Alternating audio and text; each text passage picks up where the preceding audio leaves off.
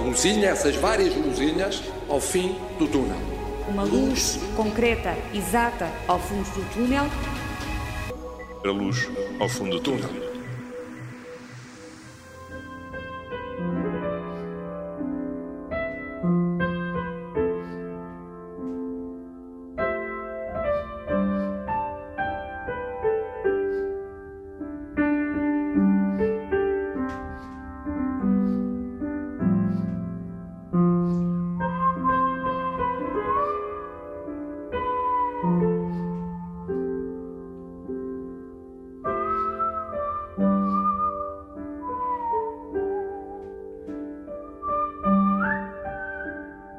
Tigran Amassian toca Our Film, uma canção original deste músico da Arménia, e é uma interpretação ao vivo para o já famoso programa Tiny Desk Concerts, mas em edição caseira.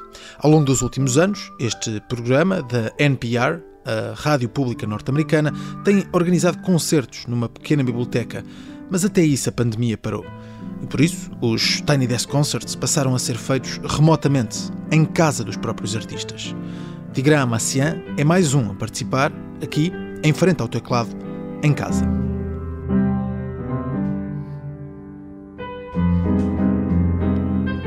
Ficar em casa é novamente a ordem. Ou melhor, o dever cívico numas horas, a ordem noutras. Portugal entrou na segunda-feira passada em estado de emergência, com várias medidas restritivas que limitam como nunca antes a circulação de pessoas. Entrou em vigor um recolher obrigatório entre as 11 da noite e as 5 da manhã, medida que ao fim de semana aperta e em que passa a estar proibida a circulação entre a 1 da tarde e as 5 da manhã do dia seguinte. O objetivo é achatar a curva, impedir o crescimento da pandemia, situação que pode deixar o SNS em ruptura, mas já lá vamos, porque esta semana surgiu uma verdadeira luz ao fundo do túnel farmacêutica Pfizer anunciou que conseguiu desenvolver uma vacina que nos testes teve 90% de eficácia. Uma notícia que encheu milhões de pessoas de esperança e que motivou uma nova corrida à compra desta vacina. As primeiras doses são esperadas para o início do ano e devem ser os profissionais de saúde os primeiros a receber esse tratamento. São eles que estão mais expostos ao vírus, principalmente nesta situação de ruptura. O número de novos casos diários tarda em diminuir e nos hospitais acumulam-se doentes à procura de tratamento.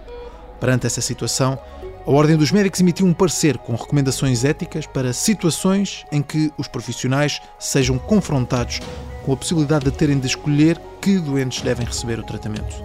Hoje falamos desse possível dilema que chega com a fase crítica da pandemia.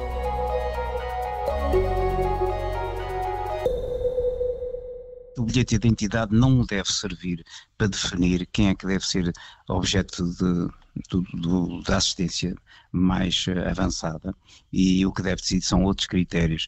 Não é o bilhete de identidade que define a intervenção, é o estado uh, cognitivo, motor, social, psicológico do doente, é isso que deve definir a intervenção. A 25 de março, aqui, na Rádio Observador, João Gurjão Clara, médico especialista em geriatria, alertava que não pode ser a idade, o bilhete de identidade, a definir quem recebe tratamento numa situação de ruptura. Oito dias depois, na RTP, o antigo Presidente da República, Ramalhianos, com 85 anos, colocou a escolha no utente. Nós, os velhos, devemos pensar que a nossa situação é igual à dos outros. E mais, quando chegarmos ao hospital, se for necessário, oferecemos o nosso ventilador ao homem que tem, tem mulher e filhos. As palavras de Yanes ecoaram, mas não têm efeito prático. Sim, um doente pode recusar um tratamento, mas não pode decidir a quem é destinado. É uma decisão médica, é sempre uma decisão médica. É nestes profissionais que está essa escolha. E esta semana a Ordem dos Médicos publicou um parecer ético com recomendações para situações de ruptura. O parecer está feito desde abril, mas só agora foi divulgado.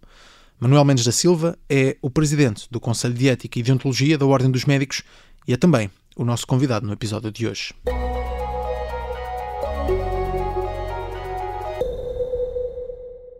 Tá? Estou sim, Dr. Manuel Mendes Silva. Sou, sim, boa tarde. É do, da Rádio Observador, é isso? Sim, sim. Muito obrigado pela disponibilidade, uh, mesmo estando certamente, acredito, cheio de trabalho por estes dias. É verdade, o trabalho não falta e, e as tarefas são múltiplas, uhum. quer a nível da ordem dos médicos, quer a outros níveis. Claro. E, e, e a assistência aos doentes que ainda, que ainda faz clínica. Claro, claro, claro. O, o Dr. Manuel Mendes Silva presida o Conselho de Ética e Deontologia da, da Ordem dos Médicos, é o Conselho que esta semana emitiu um parecer com uma série de recomendações para os médicos que estão neste momento a trabalhar uh, numa situação crítica da pandemia.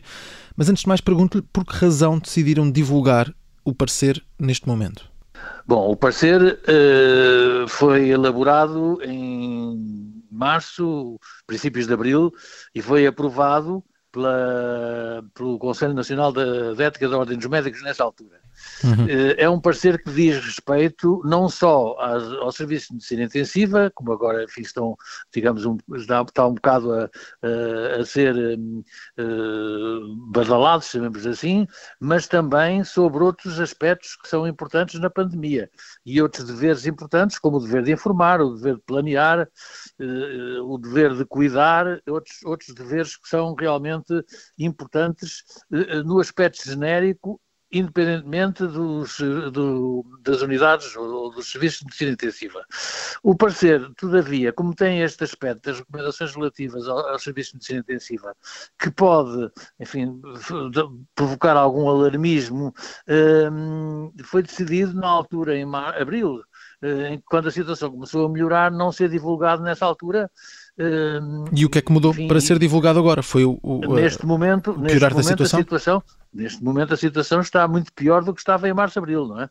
Uhum. Infelizmente, isto, isto uh, do, do, ponto de vista, sobretudo, do número de internamento, do número geral de casos, não é? No número total de casos, uh, mas sobretudo no nível de internamentos, ao nível dos internamentos e, sobretudo, dos cuidados intensivos. Sobretudo no Norte, uh, há uma situação de pré-ruptura e, e de iminente ruptura em algumas unidades. E, e, e, vamos olhar para essas recomendações que fazem de como devem agir os médicos perante essas uh, situações. Nós esperamos, nós esperamos, atenção, nós esperamos eh, que isto que não seja que necessário, claro, que não claro, sejam necessárias. Claro. Mas fazem é estas recomendações mas é neste, é mais no sentido de parecer. dar aos médicos uma ferramenta uhum. uh, nas suas decisões do ponto de vista ético. Atenção, Sim. este é, também é um aspecto muito importante. Este parecer é um parecer ético-deontológico, não é um parecer técnico. Sim. O parecer Sim. técnico será é, elaborado pelo Colégio de Especialidade e, tanto quanto sei, sairá em breve. Uh, mas, uh, mas, como digo, é um parecer ético e não técnico. Mas, doutor, olhando aqui para as recomendações que fazem, referem quais devem ser as opções a tomar eticamente pelos médicos quando faltarem camas nas unidades de cuidados intensivos ou quando faltarem ventiladores ou até uh, recursos humanos. Num cenário destes, o que é que pode, o que é que deve fazer um médico a nível ético? Pois, eh, em princípio, os critérios a usar são critérios de proporcionalidade e justiça distributiva, em geral. E uh, o que uh, o objetivo é que os, os doentes enfim, a serem tratados, que devem ser todos, mas se houver, que, que se houver alguma seleção uh, que se deseja que não exista, que seja se, eh, baseada em critérios de maior probabilidade de sobrevivência após o tratamento com qualidade de vida. Ou seja, não é a idade que é critério de seleção, nem é a ordem de chegada, nem é o facto de haver outras, outras patologias ou não haver. Um, isso são uh, critérios que têm que entrar em conjunto e a equipe, uh, esta é uma decisão médica, uh, mas, enfim, é, é, é baseada numa equipe que está uma equipe de, de, de, cuidados intensivos, que também tem a colaboração de enfermeiros e de outros, uhum. de outros profissionais, um, e essa, essa, esse tipo de decisões são decisões tomadas pela equipe, na qual o chefe da equipe, com certeza, que assume a responsabilidade. Doutor, mas, mas há algum critério que pesa mais? O, o critério, não, é, é o critério clínico. Claro. O critério clínico é que pesa não, nas decisões. Dizem que não é, não é a chegada, clínico, não é a idade. Uh... O critério clínico, exatamente, não é, não é a chegada, nem é a idade. Mas há algum critério que é? pese mais do que qualquer outro? Não, não há nenhum critério, isso tem que, se, tem que se entrar em linha de conta com múltiplos fatores e esses múltiplos fatores têm que ser avaliados individualmente, porque atenção, isto, nós temos que ter, uh, ver isto como uma medicina personalizada, temos que ver o doente com a sua doença e não a doença no seu conjunto. Cada doente é um uhum. doente. Cada e caso é um caso. Devemos, cada caso é um caso. São, são aspectos particulares que têm que ser vistos em conjunto, num conjunto, num determinado doente. Uhum, compreendo, mas como é, que, como é que se pode decidir que doentes têm maior probabilidade de sobrevivência uh, após o tratamento? Que isto uh, certamente será um, um dos fatores. São critérios clínicos, isso são critérios clínicos, lá são critérios técnicos que. Uh, e será o somatório de todos os fatores exatamente, uh, exatamente. por uma equipa. Esses, esses critérios, exatamente, esses critéririos são critérios que alguns deles até já estão definidos técnicos, critérios técnicos, alguns deles estão definidos, uh, alguns ou, muitos deles estão definidos, mas depois têm que ser, adaptados à realidade concreta de cada doente. Uhum. E, evidentemente, que haverá casos, são casos difíceis, que são casos, enfim, duvidosos, e, inclusivamente, nós pomos a hipótese de haver consulta de outras, de outras equipes ou de, outros, de outras autoridades, digamos, de referência, inclusivamente de comissões de ética do próprio hospital. Sim. Uh, Isto tudo é numa situação que aconteça, em é? que não há muito tempo para fazer esse planeamento. Não, uh, o que é muito tempo, não, não são situações emergentes. Uh, Mas com, claro com, a chegada de novos casos, da dimensão que temos tido a todos sim, os sim, dias, claro, claro sim, o tempo é muito mais reduzido não, para bem, decidir estava, cada estava, caso. Sim, com, com, certeza. Não, o que eu estava a dizer, isto não, não são situações, digamos, de, de minutos. Sim, não é, sim, não sim, é, sim. São, não é daquela mas a dimensão de, de, uma, de, uma, pessoa que está a morrer por, por estar a esvair claro. sangue e é preciso.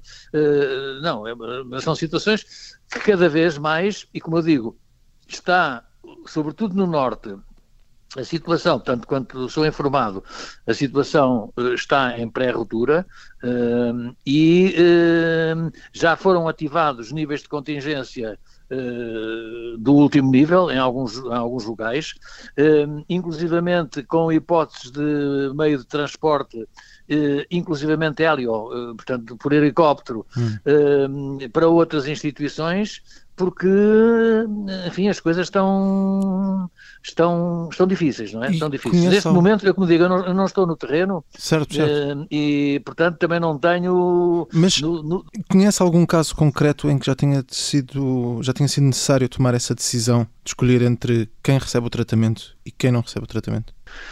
Não, em relação a isto, não, quer dizer, não, não, não, tanto quanto eu conheça, não conheço nenhum caso concreto em relação a esta situação concreta do, do, da Covid, não é? Uhum. É claro que às vezes há situações, uh, isto passa-se uh, na, na, na, chamada medicina de catástrofe, na medicina de guerra, há que fazer este tipo de escolhas, mas sempre nesse sentido, uhum. não no sentido de escolha porque é o senhor A mais importante uh, politicamente, ou mais importante tecnicamente, ou mais importante sociologicamente, ou porque é o senhor A que é mais novo, em vez do senhor B que é mais velho. E, e isso não são critérios uh, por si só, não é? O doutor dizia-me que cada, deve ser avaliado caso a caso, mas uh, tem que ser também avaliado a conjuntura total uh, da situação hospitalar em que estão todos esses doentes, ou seja, os doentes passam a ser comparados entre si a, a capacidade que têm a sobreviver depois com do tratamento. Certeza, com, com, certeza que, com certeza que será avaliada em relação com a capacidade que existe a nível hospitalar. É, é, é, todas estas decisões também têm que ser partilhadas, têm que ser todas escritas e, e, ao, ao, serem escritas têm que ser justificadas, não é? E, e, e queria pegar no, no, que está a dizer porque o parecer fala também sobre a necessidade, para além de escrever e justificar todas essas, eh, essas decisões, também de as comunicar aos doentes e às famílias. Exatamente, exatamente. Uh, fazer essa comunicação. Uh, acredito que este será um dos momentos mais difíceis para um profissional de saúde uh, comunicar essa decisão. Claro que sim, claro que sim, claro que sim, que é, que é, que é difícil e é. e por isso mesmo é, é extraordinariamente difícil, como calcula. O médico está para salvar, o médico está para curar, o médico está para tratar. enfim, a nossa função é tentar fazer o melhor possível uh, ao, ao, ao, maior número possível, não é? Uhum. Uh, e, portanto, quando, quando nós não conseguimos atingir esses objetivos, sentimos-nos frustrados, como é óbvio, não é? E tristes e, e, portanto, e revoltados quando não, quando não nos são dadas as condições para que isso aconteça, não é? Doutor, eh, este parecer fala também sobre a possibilidade eh, de recusa eh, por parte dos, dos médicos, ou seja, este parecer não visa apenas o tratamento dos doentes, tem também algumas recomendações quanto à segurança dos médicos. Exatamente. O parecer diz mesmo que os médicos podem evocar o direito de recusa. O que é que pode levar a que seja direito. evocado? Não tem o dever, mas, mas tem o direito. Sim, é assim, sim peço Mas o que é que pode levar é como... a que seja evocado? Esse ponto uh, era particularmente importante em março-abril com os equipamentos de proteção individual, os chamados EPIs, não é? Uh, que não existiam. Uh, e isto é como você estar a mandar soldados para uma guerra sem lhes dar armas e sem lhes dar quer dizer, e combater sem, sem, sem, sem, dar armas e armaduras, exatamente. Portanto, hum, é evidente que o, o, o médico, eh, lá está, não, eh, eh, o princípio da não maleficência, porque não pode, também, ele próprio também se for contaminado, deixa de poder tratar outros doentes, não é? E, portanto, o médico, para, para tratar os doentes, ou para, uh, digamos, para, assistir aos doentes, tem que estar para isso devidamente preparado e, e protegido. Hum, mas um médico recusar o tratamento vezes, nesta situação uh, uh, atenção, será certamente atenção, uma decisão o, o, muito difícil. Não, vamos lá ver, com certeza que é, e, e há situações life-saving que não, não, podem, não pode haver recusa. Mas isso são situações de emergência, de life-saving. Quer dizer, você se vai na rua uh, e encontra um, enfim, um sinistrado a quem tem que prestar ajuda, o médico tem a obrigação moral de, de, mostrar, de, de prestar, mesmo que seja de urologia e a situação seja cardíaca. Ou, está a perceber? Quer dizer, são, uh, há situações de emergência uh, que obrigam o médico a prestar assistência. Agora, uh, isto não são propriamente situações de emergência, porque há, há uh, prestação de assistência uh, por outros que, que pode não ser no mesmo, no, mesmo, no mesmo momento. Isto, mas isto, como digo, isto foi um problema que foi sobretudo com, a, com a, a, falta de equipamentos de proteção individual em março-abril. Uhum. Hoje em dia essa questão não se põe tanto, porque já realmente, tanto quanto eu sei, não tem havido, pelo menos, problemas de falta de equipamentos. Agora, a questão é esta, é tal coisa, quer dizer, para os médicos poderem uh, tratar, tratar ou, assistir o, o, uh, doentes com suspeita de, de, de, doença Covid ou, de, da presença do SARS-CoV, não é? Uh, nessa altura têm que estar preparados para poder fazer, para não serem eles próprios contaminados. Claro, claro. Uh, para, para poderem até poderem tratar outros doentes, porque se não são contaminados deixam de poder tratar outros doentes, não é? Sim. Doutor, falava já sobre o tratamento dos doentes não Covid e da, do problema que tem sido garantir o tratamento a esses doentes neste, neste cenário de situação pandémica. Passados quase oito meses desde o início da pandemia em Portugal, o SNS tem tentado garantir a resposta à crise sanitária, mas há todas essas outras doenças. Neste momento, o Serviço Nacional de Saúde está a falhar na resposta a esses doentes? Vamos lá ver, há, aqui dois aspectos. Uh, o aspecto dos serviços de medicina intensiva, que é, digamos, relativo a este parecer, uh, que é aquilo que estamos a discutir, que é relativamente aos doentes que necessitam ou que carecem de medicina intensiva Covid e aos doentes que não são Covid, os acidentes, as outras doenças, certo tipo de intervenções cirúrgicas, cirurgias que necessitam de, de, de serviços de medicina intensiva e, portanto, não podemos esquecer nos serviços de medicina intensiva que existem também outros doentes que necessitam dos cuidados dos serviços de medicina intensiva. Por outro lado, hum, eh, o que tem havido é realmente com, com esta pandemia tem havido um descurar e um adiar de inúmeros problemas que são uh, de outra ordem ou de outra natureza, uh, consulta, inclusive de oncologia, consultas que são adiadas, exames que, não, que são adiados ou que são cancelados, e isso, obviamente, que faz com que a assistência aos doentes não Covid seja, esteja, neste momento, é um facto, há não sei quantas consultas em atraso, não sei, vários milhares, ou creio que até já chega ao milhão de consultas em atraso, há não sei quantas cirurgias em atraso, e isso com certeza que eh, leva a que eh, esta situação de pandemia tenha repercussão, quer na quantidade de vida dos portugueses, quer na sua qualidade de vida. Uhum. Quantidade de vida em termos de mortalidade, enfim, de, uh, aliás, a mortalidade tem aumentado, isso ainda está em estudo,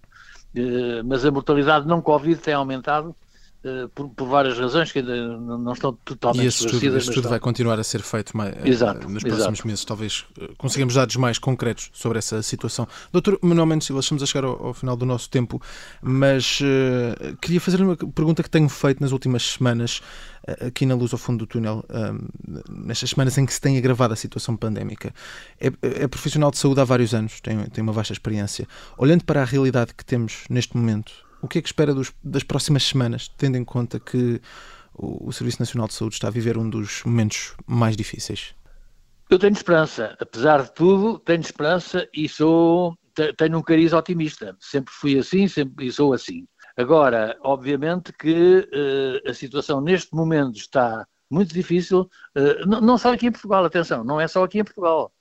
Agora, tem havido e está a haver, por, por parte dos governos, medidas para tentar conter a montante este, este tipo de situações que depois vão dar lá está os, o maior número de internamentos e o maior número de, de utilização de serviços de medicina intensiva. Mas isso é necessário ser a montante, ou seja, é necessária a prevenção, e a prevenção passa pelo uso da máscara, passa pelo distanciamento social, passa por, por, por, todas as regras, enfim, que são conhecidas, uh, pela, pela, desinfecção das mãos e por todas essas regras que são conhecidas e com bom senso, obviamente, com inteligência. Portanto, isso é absolutamente fundamental para que a situação não evolua para situação, para números de catástrofe e para, para estas situações de medicina de catástrofe ou, ou de guerra, não é? Escolher quem recebe tratamento é uma situação de último recurso.